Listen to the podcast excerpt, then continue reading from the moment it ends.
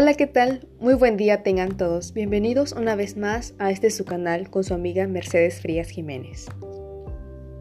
El día de hoy hablaremos sobre el tema de la ética en el ámbito institucional, así como el código ético y la ley federal, también de las instituciones y las empresas. Sin más que agregar, comencemos.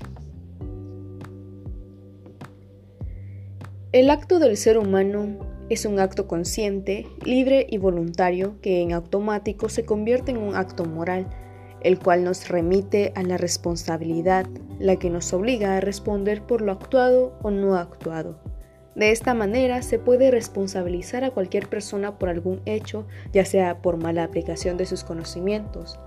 La ética profesional es parte de la conciencia individual que se manifiesta en un compartimiento social y responsable acerca de los deberes de una profesión, después de haber asumido un código de ética.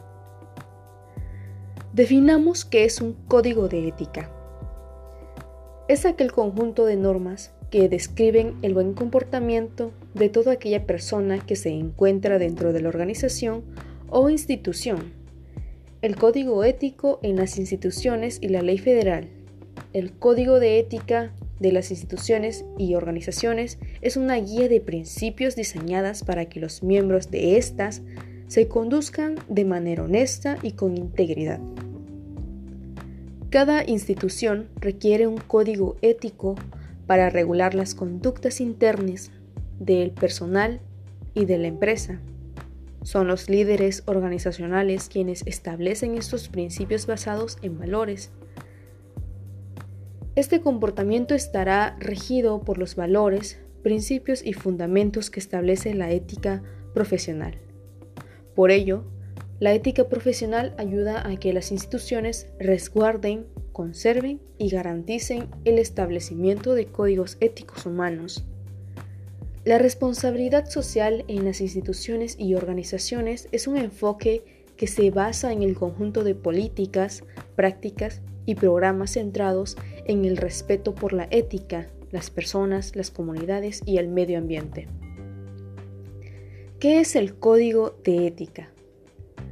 La ley federal, como tal, es un conjunto de normas establecidas para determinado territorio nacional, estatal o municipal en el cual se debe ejecutar. El código ético fundamenta a la ley federal, contribuye a dar forma y carácter legal a las normas es una visión integral de las instituciones y las empresas.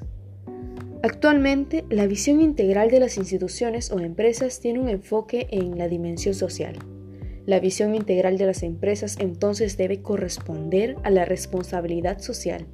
Esta consiste en cumplir con objetivos que van más allá de lo que exige la ley. Para las empresas, el desarrollar y aplicar una visión integral requiere de conocimientos específicos y globales, preparación y capacitación del personal para poder aplicar los nuevos objetivos, así como hacer uso de estrategias, herramientas y recursos materiales y humanos, que de esta manera significativa permitan el cambio de visión. En resumen, podemos decir que para poder dirigir una empresa es importante que ésta cuente con un código ético en su organización.